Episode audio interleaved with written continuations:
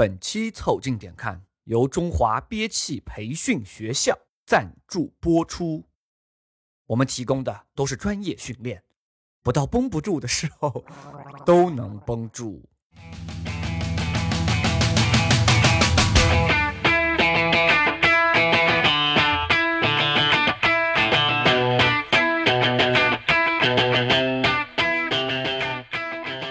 凑近点看，屁事没干。这是宇宙模特公司的三个小兄弟为你带来的一个向往摸鱼、寻找观点的都市生活观察博客。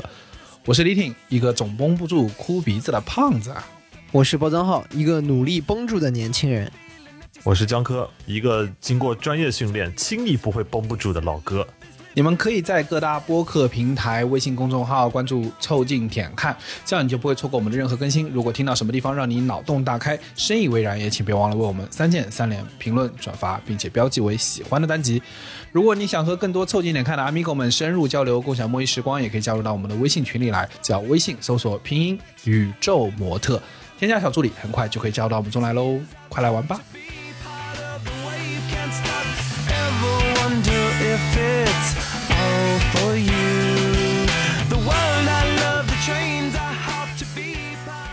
我不知道你们两个有没有一种经历啊。就，是你们有没有开过那种撕逼会，有啊。就，是气氛很紧张的那种。刚刚开。然后呢，大家讲的讲话的时候都讲得很上火，往往你这个义正言辞的刚驳斥了对方的一段观点之后，然后这时候呢，你坐回这个靠背后面往后一靠啊，战术后仰啊，啊，然后这个打开手机，啊，然后这时候突然看到了你的沙雕朋友们给你们发来了一个什么莫名其妙的沙沙雕图片，然后呢，你现场实在是忍不住，虽然你那个脸啊，刚才还是妈的很狰狞，刚才还是那个四大金刚那个门神那个表情。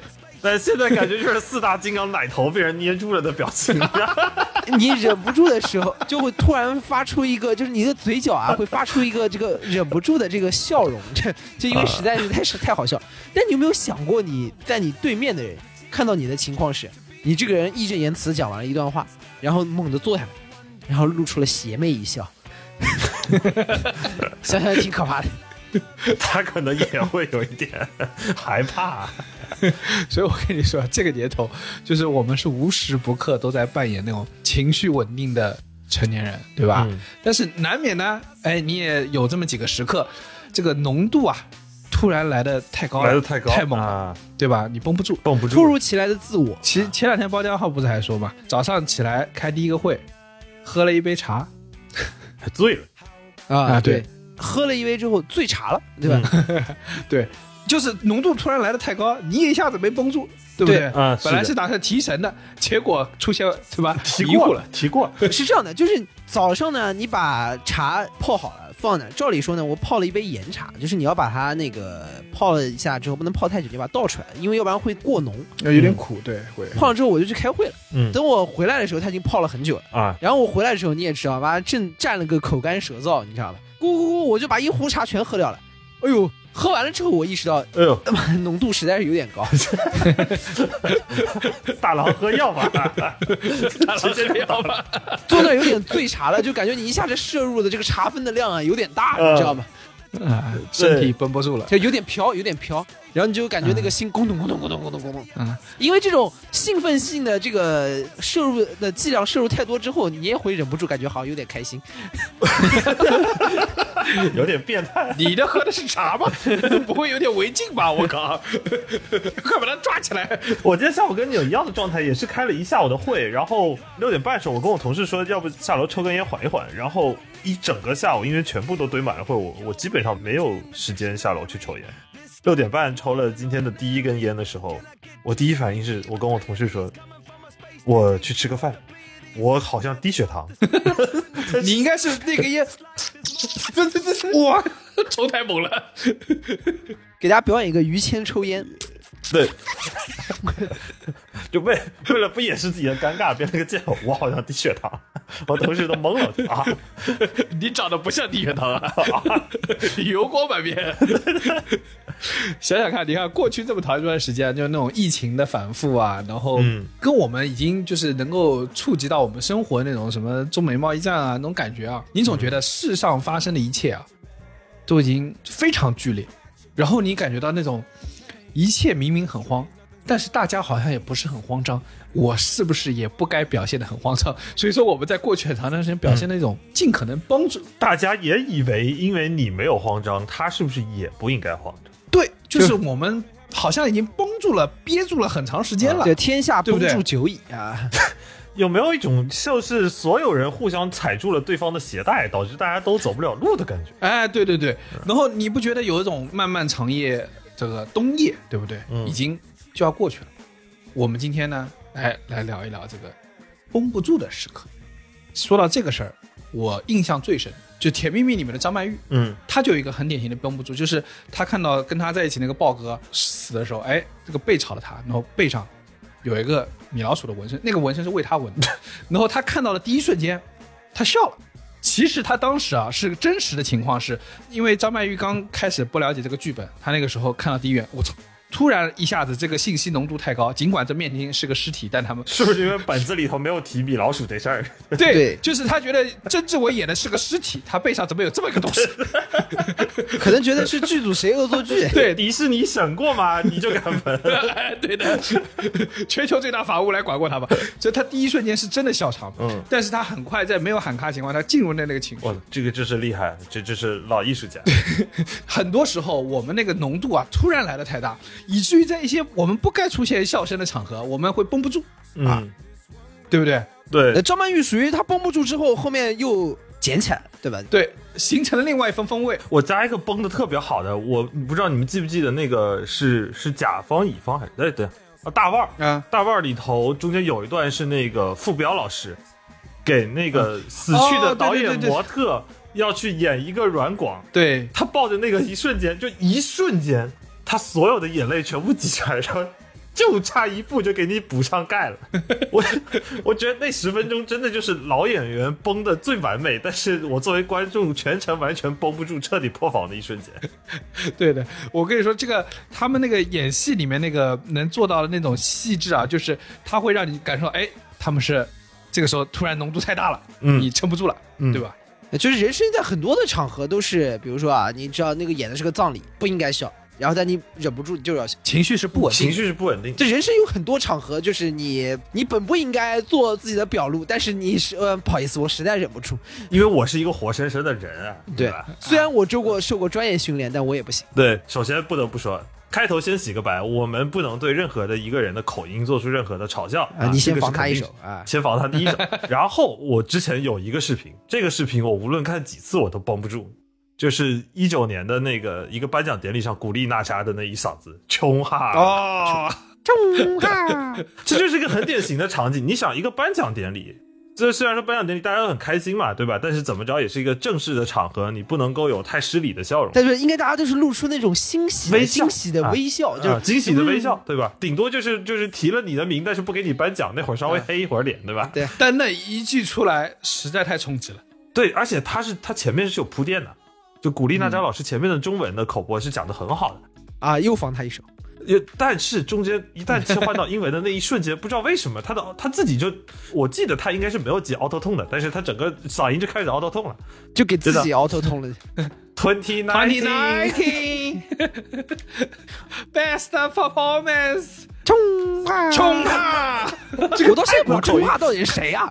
泰国口音是哪里来的？啊，还有人好像根据这一段编了一个段舞蹈。你知道吗我也是先看了这个视频的鬼畜，然后才去找的原版啊，。不是鬼畜已经，我觉得是可能在原来上面做调音，嗯，他后来已经鬼畜到下一层了。就有的人没有调音，就拿他的这个 twenty nineteen，然后没有做任何配音，我我自己已经调好了。然后做了一段舞蹈，就类似 twenty nineteen performance。我们这是一个博客节目，你可这儿可这儿呢。哎，但你说到这个自己就把声音调好了，但还有一个特别有名的口音巨作，完全绷不住的，那不就是雷军老师？哦，雷总的 Are you OK？他不是口音绷不住了，他是直接一上来就是这 Are you OK 从语义上。所有的一切都绷不住了。对他这不是他上来就觉得大家绷不住，所以说他一上台问他 Are you OK，意思就是你还顶得住吗？用日语上去就是呃大丈夫ですか Hello，大丈夫ですか？Hello，皆さん，对，大丈夫ですか？你说在在在 在一个粉丝见面会上突然来一个 Me Vice Are You OK？我是真的没想到。Do you like？我觉得你像这种，比如发布啊什么的，呃，有的时候呢，你可以看到这个发布方式真的很认真的，但是呢，你看他发布的内容呢，有的时候你确实不太容易绷得住。比如你说手机，之前格力不也做手机嘛，然后说他们不请代言人，他们手机开屏都是董明珠，对，董总，都是董总。董总就嗯、我看了好像是条很严肃的新闻，但我仔细想了想那个场景，我不太能绷得住。有点绷不住。不是，倒也不是什么，我就是觉得董总吧是一个特别严肃而又严厉的人。对，每每当他对我凝视的时候，我总是觉得他要骂你了。总觉得自己今天的工作就做的不够好，对我总是觉得今天不自己不够有精神，我有点害怕。今天的情绪也不够有饱满。对，就跟那个呼兰去他们那边讲脱口秀一样，就是这是哪个部门的员工？觉得自己就像呼兰一样。怎么打不起精神来了？然后你打开那个手机，这是哪家的用户啊？怎么打不起精神来？我知道以后当自己这个不停在拖延的时候，我就直接主动把我电脑桌面换成董总。有点 Big Brother is watching you 的感觉。对，然后就是我这个董总对我凝视，我的 Miss Dong is watching you。对我跟你说，吓得我绝对立马就开干。这不，董总的桌面放出来的时候呀，是告诉你你要绷住。但是呢，一想到格力的员工都要用格力的手机，以及他们每天早上打开之后都会有董总对他们凝视，我觉得一般人绷不太住。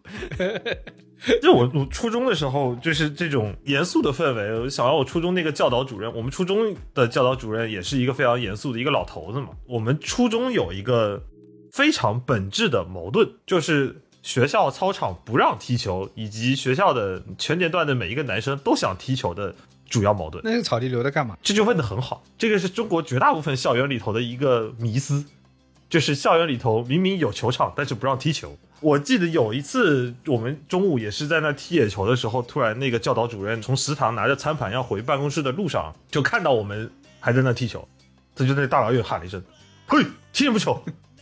但他没有意识到一个问题，就是他在骂我们的那一瞬间啊，球已经朝他飞过去了。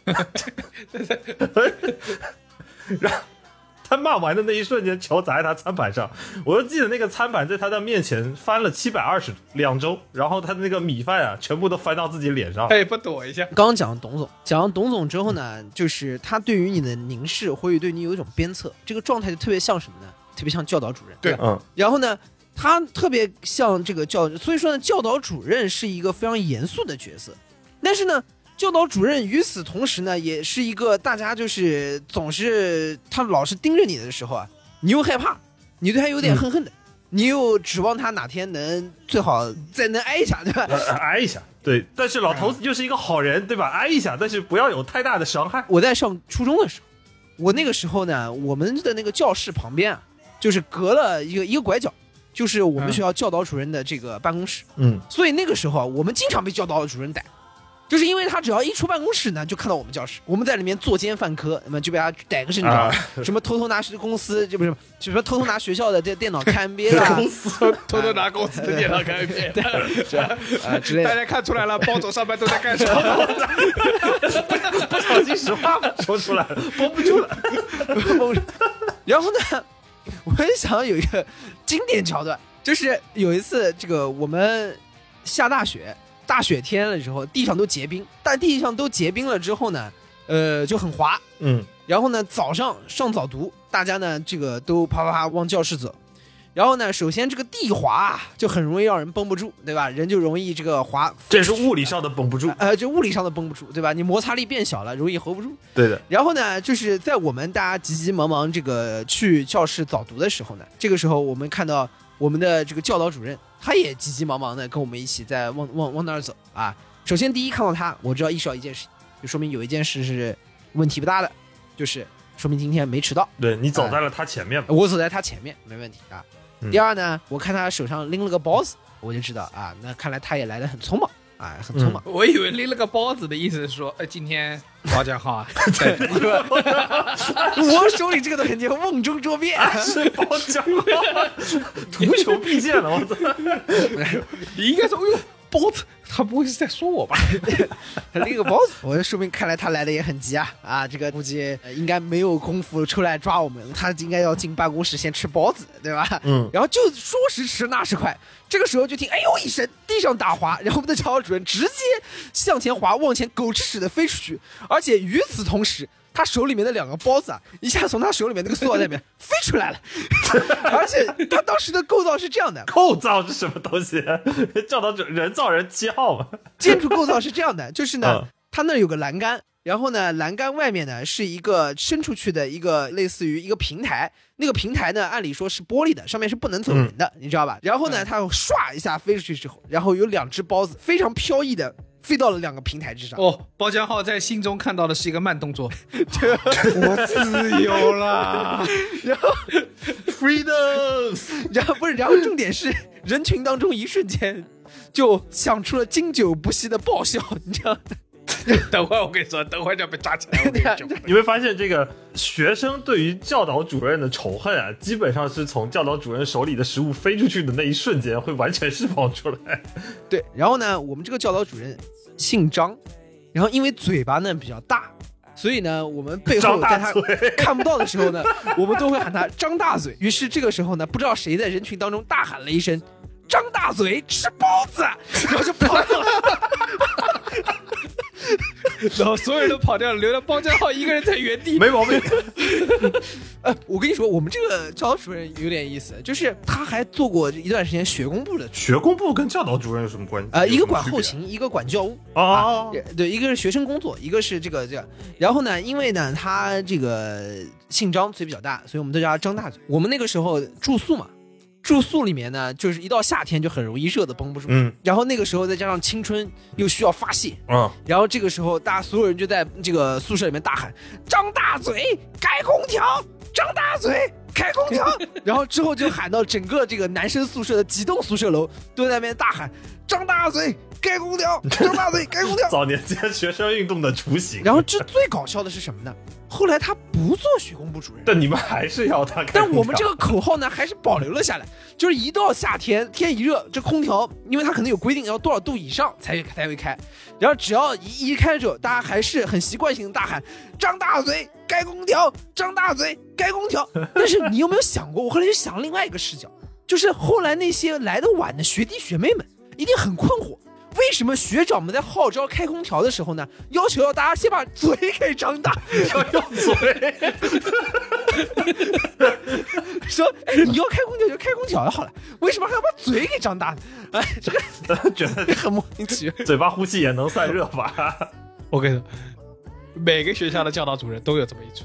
我们那个初中啊，就是长在半山腰上，嗯，然后呢，有一年啊下大雪，非常非常大的雪，就是有几个高年级的初三呢就不知哪可能哪里不大好，他就想到我要滑雪，但是我啊们没有这个东西，啊？不是你我没有你们这个学校比较厉害的，自从有人在半夜拿了一个山板，说自己要漂流去美利坚之后，这个我也在想着，哎，如果有不知道这个梗的啊，推荐大家去听我们这个节目的第五期，李挺的学长晚上滑水，白天滑雪，你是体校吗？你这个学校有点厉害的，晚上搞了个门板，就是想去搞漂流，完白天就想滑雪。然后这个体校里头怎么会出来你这个胖子？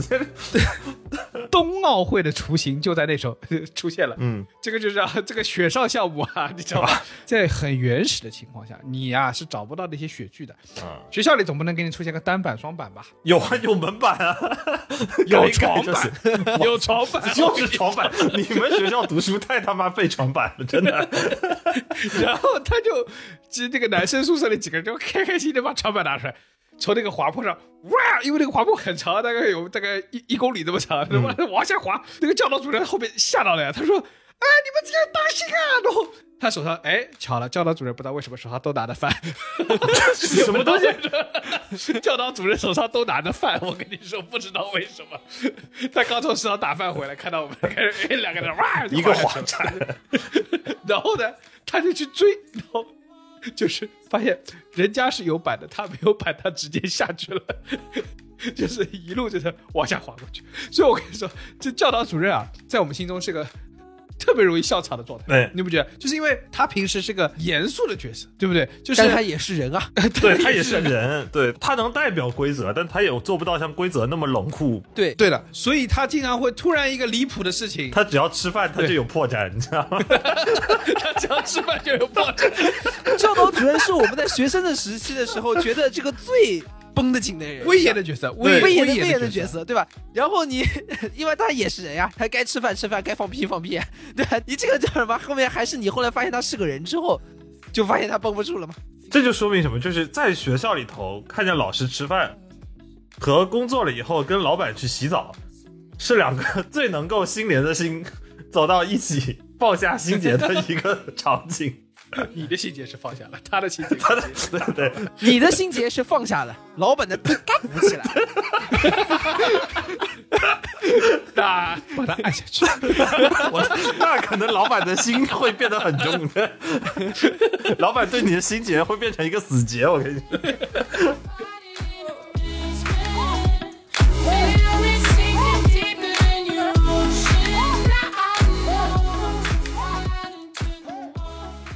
我们刚刚讲了很多，是一个严肃的角色，突然就这个释放出了人的一面的那个状态。嗯然后呢，我实话说，今天我们讲绷不住了。为了准备这个题目，我专门想起来一个事儿，就是其实历史上也有很多人物有那种绷不住的瞬间，就是你非常离谱的，你想都没想到，这个人突然在这个时间能做出这个事情，嗯就跟他能讲出冲哈是一个感觉，对吧？就我去翻了一下一些材料，就是是真的啊，这这不是我胡说八道的。李世民，玄武门之变，大家知道吧？对吧？一个中国历史上的重要时刻，就是呢，简单来说，李世民秦王发动了一场政变，嗯。把他哥哥、把他弟弟都杀了，然后带着兵带着马冲到宫殿里面去找他爸，跟他说：“嗯。哎，嗯，刚我哥我弟都是坏人，带他奶姨走他了，现在情况是这么个情况，你看吧，你看着办吧，对吧？李世民也太他妈接地气了，对情况就是这么个情况，我操！对，大概就是这么意思。他发动了个政变，把他哥把他弟都杀了，然后进宫去见他爸。这个大概是背景情况介绍。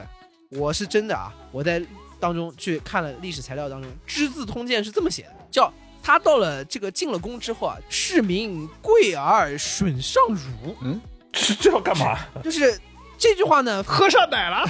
翻译成白话文呢，就是说他见到他爸之后啊，在他爸面前扑通就跪下了，然后含住了他爸的乳头。我操！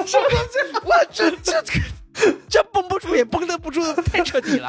这就跟把老板的按下去一样，他爸会结下极大的心结。贵而忍受，好动久之，也就是什么呢？就是李世民见到他爸，就是他先杀了他哥，然后杀了他弟，然后进去呢见到他爸，见到他爸扑通就跪下了，然后含住了他爸的乳头，开始大哭。我操！这这是同时对他爸施以了物理和精神双重打击。我操！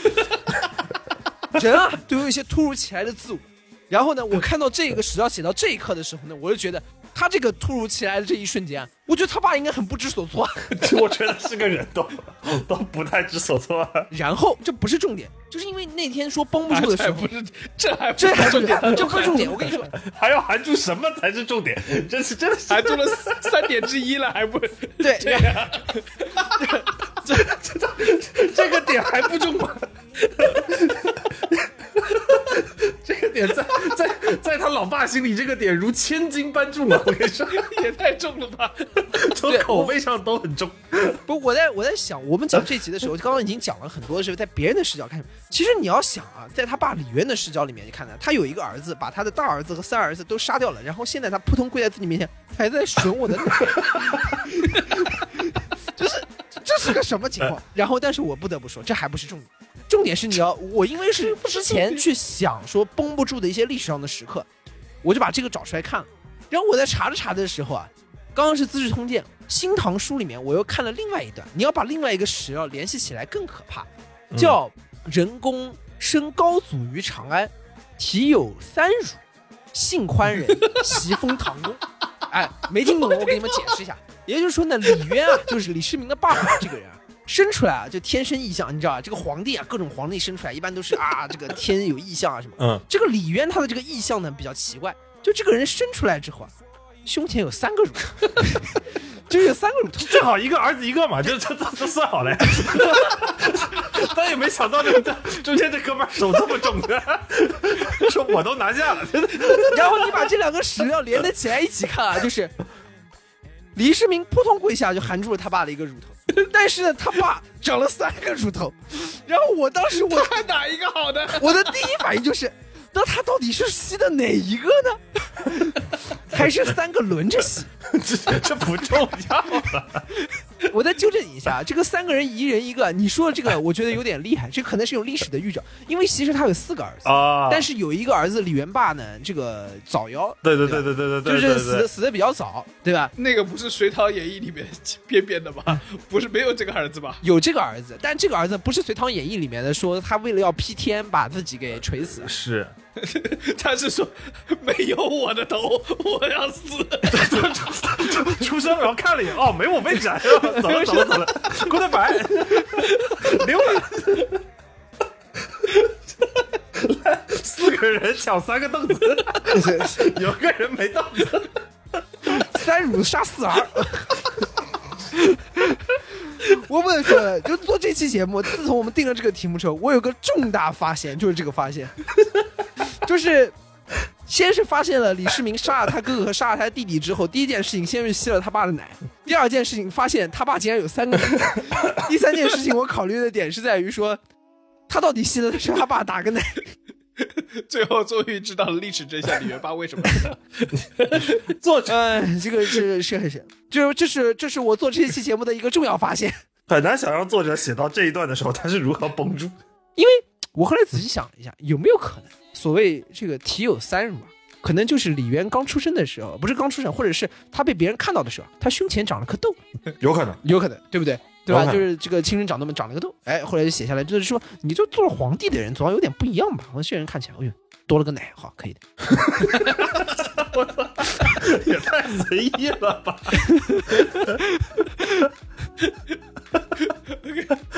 然后李世民一跪一喊，哎，痘给挤破了。爸，原本还有仨，怎么就剩俩了？是不是我这个二二阿哥也得走了？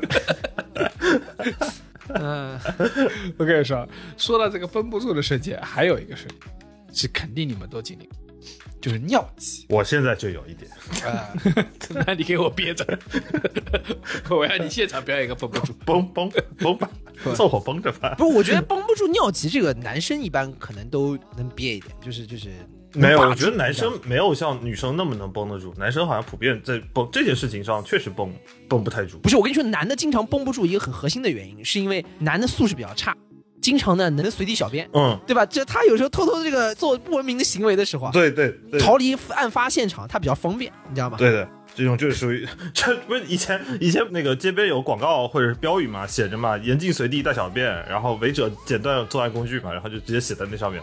我跟你说，就是他这个绷不住啊，我觉得很多时候啊，是我们的这个意识协调能力是出现问题的。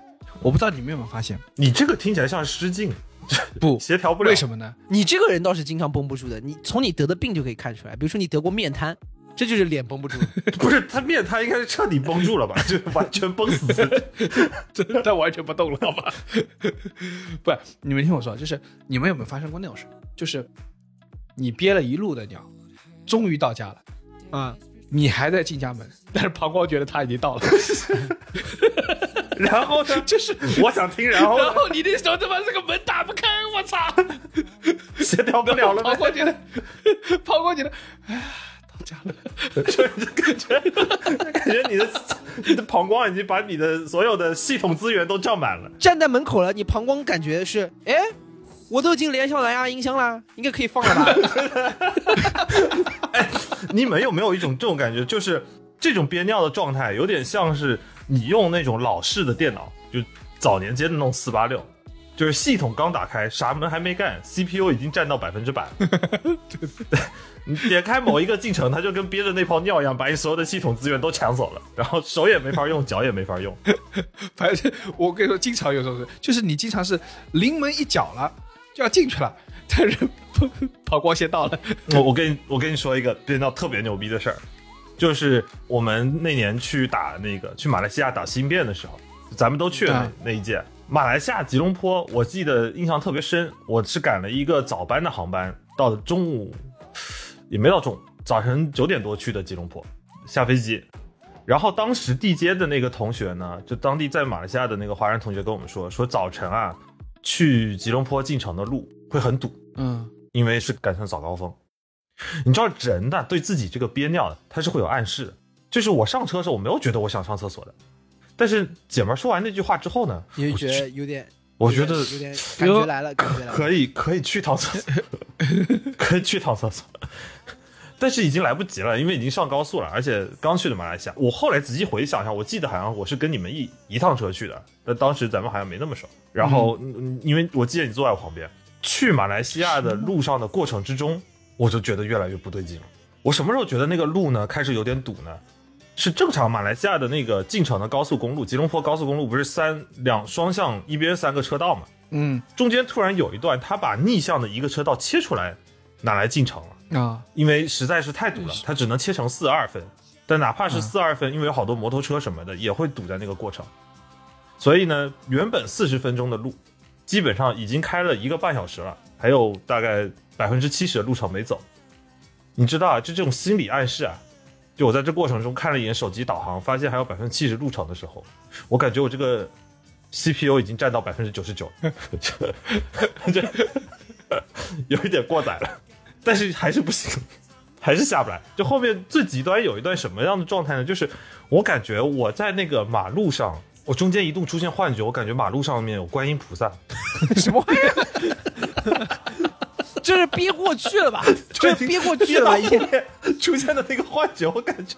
就我通过那个前挡风玻璃，我能看到那个吉隆坡的山后面有一尊佛像，南海观音 是南海观世音菩萨，然后手里捧着一个玉花宝瓶来瓶，救你的。然后我就很想找到这个 这个瓶子给你掉掉的快救救我，把瓶子借我用一下。那菩萨手里拿的怕不是一瓶脉动？是什么东西，只要是个容器就行。反正观世音菩萨那个宝瓶不是说可以装好多水吗？你以为你孙悟空啊？我靠！竟然敢在观世音菩萨的宝瓶里面，你应该就是我已经憋到六亲不认了，你管你是什么神仙？如来借我一只手药。所以我现在回想啊，孙悟空当年在菩萨的手上撒了一泡尿，肯定不是挑衅，大概率也是像我一样，真的是绷不住了。然后我就路上还发了一条朋友圈，我说我在吉隆坡的高速路上见到了上帝。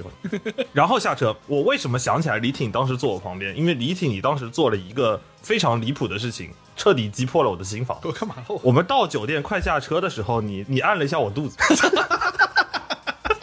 就我已经跟观世音缠斗了一个多小时。你为什么会突然按一下江科的肚子？你想猥亵他？知道我憋着尿吗？他按了一下我肚子，他跟观世音抢了一个多小时瓶子，这个画面太荒诞了。那一瞬间，我的幻觉进到了第二层。就是男性在憋尿的幻觉的第一层，如果是见到上帝的话，男性憋尿的第二层幻觉就是你脖子以下已经感觉不到任何东西。我印象中，我冲进酒店的时候，我冲进去的时候，正常人看到的是一个男的提着行李箱往酒店里冲，我的感觉是一个脑袋在往酒店里头冲，然后周遭的一切都不重要了，什么什么前台还看见了马薇薇，什么黄志忠，当时还是在辩论圈是个大咖，不重要。你看马桶，马桶才是我人生的第一优先级。然后冲进厕所那一瞬间，在释放的过程中，我就感觉我的身体啊，就从脖子以下慢慢慢慢开始恢复，开始显现了出来，开始显现出来。这是我人生中第一次，就是逐渐就夺回了身体的控制权。崩到就是人生全身发麻，你知道吗？然后我出来才想起来，我说我操，我刚才是不是撞了职中学长一下？我怎么一点反应没有？起开！尿尿呢要去？尿 尿尿的，我会就是你跟你说，这种身体的绷不住啊是一种，还有一种绷不住，嗯。还有一种就是你们见没见过那个装逼的场面？啊，看别人装，就是看别人装逼，其实不是有时候这个逼啊装的有点，你就装起来了，这么？不，不是不是，有的时候呢，你是这样的，呃，小时候呢也会遇到很多吹大牛逼的。我们以前节目里面专门有一集讲过，就小时候的周围的人吹的这些牛。嗯，小时候呢，有的时候呢是可能那个时候小，一下子没反应过来，就没拆穿。长大了之后呢，我们是接受了教育，对吧？被开化了啊，然后慢慢之后呢，我们知道人与人相处啊，要保持礼貌，嗯要保持礼貌。所以呢，我们有的时候呢，在遇到一些装逼的场景的时候呢，尽可能的啊，我们呃保持我们的控制成年人的克制。哎，对啊，但是我有过一次，我实在现场没绷住，就是呢，我们陪领导呢，等于就是求人办事儿，然后呢，对面就很拿捏我们，你知道吗？拿捏，嗯，就就拿捏我拿，样拿样。那对，就数落一番，意思说我们这边也是很忙的，人力没有那么多。啊，你别看什么什么什么这么多人，实际全职的负责你们这个事情的也就一个啊，嗯好多的时候大家轮着兼着来的。是是是是，你们这种什么各种事情领导说的对，都找我们，我们哪有空呢？是是是啊，是是我们哪有空呢？嗯对吧？你别看我们每天规定是五点半下班，嗯，我们每天最起码都忙到六点钟才走。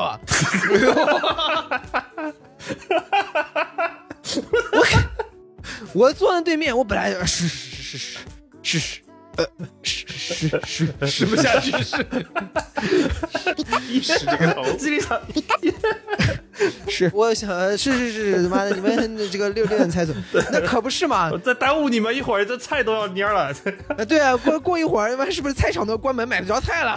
耽误国家民生生活了。我我们这是我们的责任。，我跟你说，就是我还记得有一次啊，同样也是，当然是我装逼啊。我在那个第一年的我们澳洲的那个全奥赛的上面，我写了个陈词，但这个陈词呢，我准备的比较仓促，嗯以至于我上去的时候这个仓促两个字就已经开始装起逼了。就是等到我发言的时候，我没有想好这个结局啊，应该怎么给它表达出来。最后一句话叫“这里是澳大利亚”，但是我因为那个现场啊，因为我们那在 Melbourne Town Hall 市政厅、嗯非常大的一个老的建筑，嗯，那个百年建筑，让你在那一瞬间，他这个热血冲脑，使命感上来了你。就大喊着：“这里是澳大利亚！” 但我说出去的一瞬间，我就我操，我在干什么？呃，是这样的。我们现在在采访一下当时坐在旁边的包姓男子。对，大家如果看比赛比较多就知道，我跟李挺一般的比赛里面都是挨着坐的，他三我四，对吧？就是我是离得最近的人之一啊。嗯，然后呢，我刚才在他讲这段的时候，我也没讲话，我要看他到底要怎么描述这个故事。大概我如实描述了，我如实描述了。我在旁边我是真彻底没绷住。首先呢，他上来讲的时候，就是因为我跟李挺已经太熟，嗯他讲着讲着的时候嘛，开始后面就已经嘴已经不知道应该开始嘴应该要往哪边开开。始发抖了。你也知道，打辩论比赛嘛，就是有很多的时候，你的队友在讲的时候，你自己在写其他准备东西，你写着写着写着，你就开始不知道他那个嘴往哪边开，然后你已经开始停笔看着他了，就是什么东西。然后完了以后呢，他讲着讲着讲着，到最后他的 ending 呢是尝试告诉大家，这里呢是澳大利亚，然后呢这是跟那个题目有关，它有个 context，我就不具体说了。但是呢，他显然最后呢没想好，他应该用一种热血的情绪的啊，咏叹的情绪呢，还是用一个什么这个坚定的信念来说。但是他知道就讲到这，于是他最后讲出了一种那个 抽哈的感觉是吧？对的，就是冲哈 冲哈的那种感觉，就一种 带着花腔的咏叹调啊！你不知道他以为他是个什么男高音，他讲到这，他就突然讲了一句说：“这里是澳大利亚。”这还带那个转音，你知道吗？还还带着那个转音啊！这哎，这个有视频啊，这应该有视频。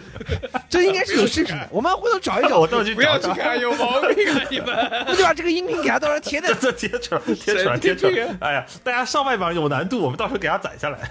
我们搞音频工厂。对，而且重点呢，我们在 Melbourne Town Hall，就是刚刚李婷讲的，是一个呃有一定年头的一个建筑。然后呢，我们在这个建筑里面，Town Hall 嘛，这个一般都是用来举办重大会议的这种场。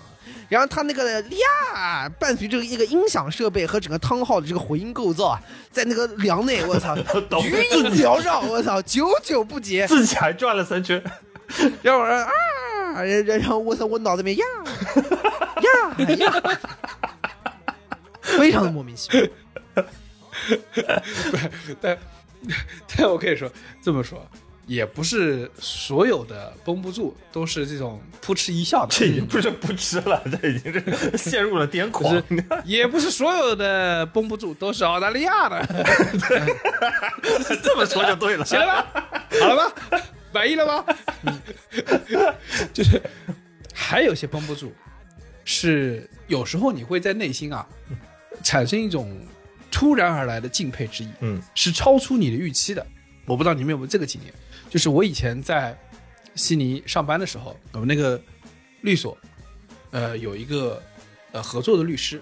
这个律师呢，呃，我也分不清他到底是黑人还是什么拉丁裔，就是他那个皮肤是那个颜色的，那有个络腮胡，每天都弄得非常的干净嗯整洁的络腮胡啊，每天穿那个西装，法式的那种领带的那个结儿打在那儿，嗯就是特别特别的 decent，每天穿的笔挺，而且人也非常挺的呢。我没怎么跟他打过招呼啊，但是经常看到他在里面和我们的合作律师要在谈事儿啊什么之类的，嗯交流在案情啊什么的。他名叫 Wallace，然后我就当时觉得这个人很很酷，作为一个律师啊，嗯每天穿的这么 decent，就剩下专业律师也没怎么。但是有一天我在我们楼下碰到他，我当时有一件事情让我彻底受到了震惊，就是他竟然没有一条腿。啊，对，就是你知道，他每次在我们那个办公室里坐着在谈事的时候，因为我只看到上半身，哦我从来没有意识哦，到，哦就你没见过他走路是吗？对我没有，就是没有意识到这件事情。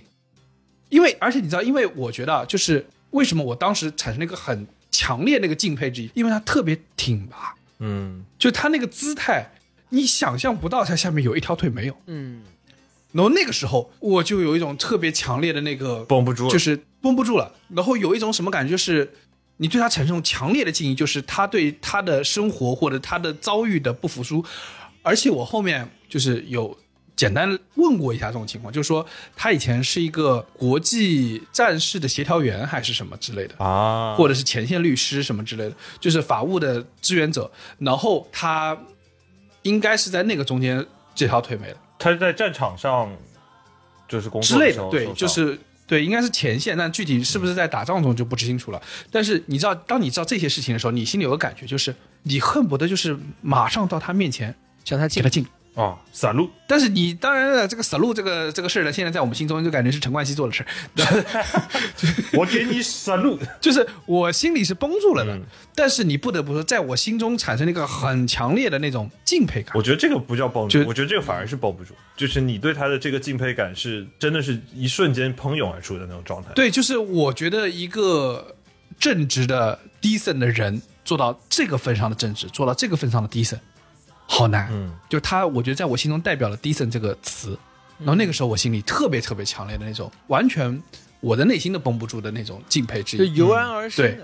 然后类似的事情啊，就我讲一个比较远一点的事情，就类似的事情，也有个事情是让我产生敬佩之意的，就是你知道我们在看那个二 D 的那些动画片，就比如说吉卜力啊，或者是之类的那些动画片啊，什么我们看的所有的漫画的做成的动画，你要知道特别厉害的一个事情是我以前没想到的，就是到今时今日为止，大多数的漫画如果是二 D 的，就那种这个我们看到是线条的啊，尤其日本那种，是一帧一帧画的。啊，对，就你这一秒有二十四帧，一集那个动画片就不说，你长一个电影长片，你想，它得有几万，可我都不觉得不止啊，我不知道它有多少帧，对吧？它一帧一帧画，这种事情也让我产生了一种巨大的敬佩感。就是我们看的时候，我们甚至觉得在今天这个时代，应该科技能够替代这一切了。应该它的动作的协调性，那些流流畅的动作，应该是因为机器的工作所完成的。最后你会发现，竟然是人完成，一张一张的去完成。然后这些事情都会让我从内心产生一种对这个行业、对这个从业者的敬佩感。嗯，绷不住呢，除了就是说啊好笑，然后忍不住这个这个心里吐槽什么的，还有一种呢状态叫肃然起敬，对吧？嗯，对这个最标准状态就叫肃然起敬。我觉得很明显，你刚刚讲的这个情情况是，我觉得另外一个面向的这种绷不住，因为绷不住其实就是一种情感的直线上升，对敬佩也是一种，敬佩也是一种。对就我们刚才开头说的，你的情绪的快速的堆积，浓度这个浓度对那个浓度突然一下非常非常大的时候，接受的。对，你就会做出一些你平常做不出来的事情，比如说突然嗯跪下来含住你爸的乳头之类的。这个有点过了。但是，我但就是就含乳头虽然有点过啊，但你记得我们之前其实小包也在之前的节目里有说过，在办公室看彩虹合唱团嘛，啊，就你会哭嘛？就我们也经常会有一些会哭，男生突然一下子大声哭泣，也是也是会有绷不住的瞬间的。这个李挺，你是不是也会有一些我靠！我跟你说，我绷不知名住多了。知名的 看着影视作品突然放声大哭？我操！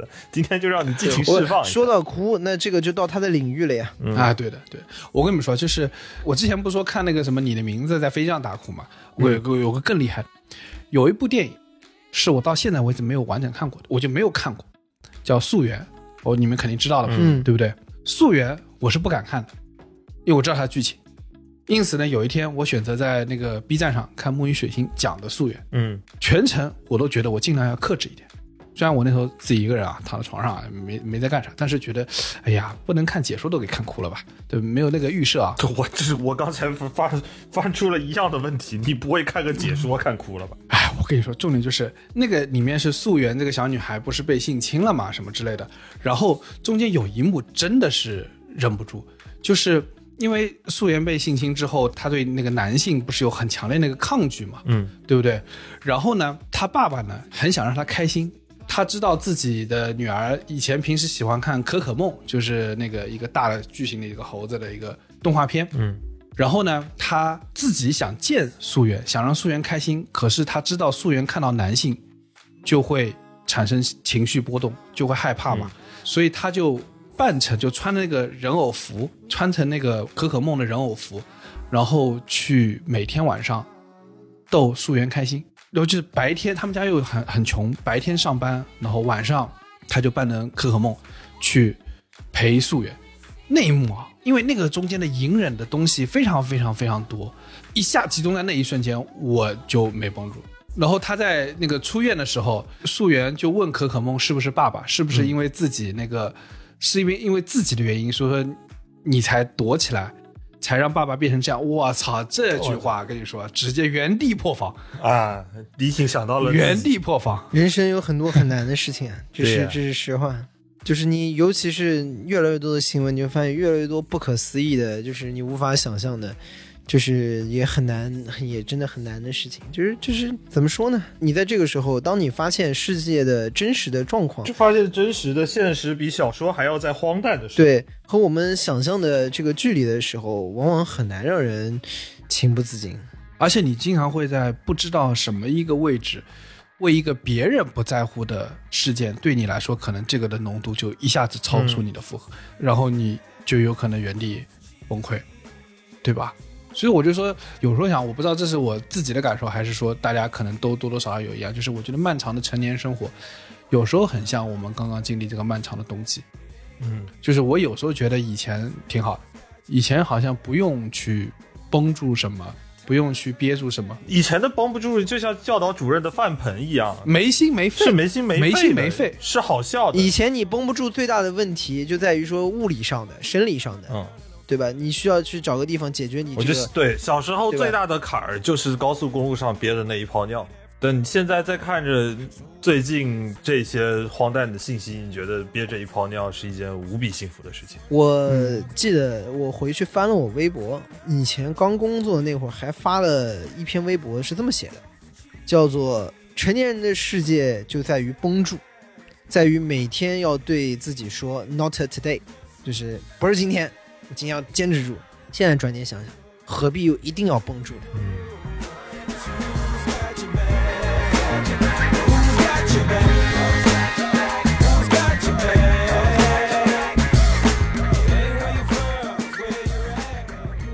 以上就是本期凑近点看的全部内容，感谢收听。更多需要你凑近点看内容，你可以在微博搜索“宇宙模特公司 UMC”，宇宙模特公司 UMC，微信搜索“凑近点看”，关注我们的公众号，点击菜单栏里的购买周边，你还可以进入到我们的小店里激情购买。另外，除了小宇宙，你在 QQ 音乐、网易云音乐、汽水、Apple Podcasts、Spotify、喜马拉雅搜索“凑近点看”，也都可以找到我们。欢迎你给我们留言投稿，当然，我们也不一定采用以上。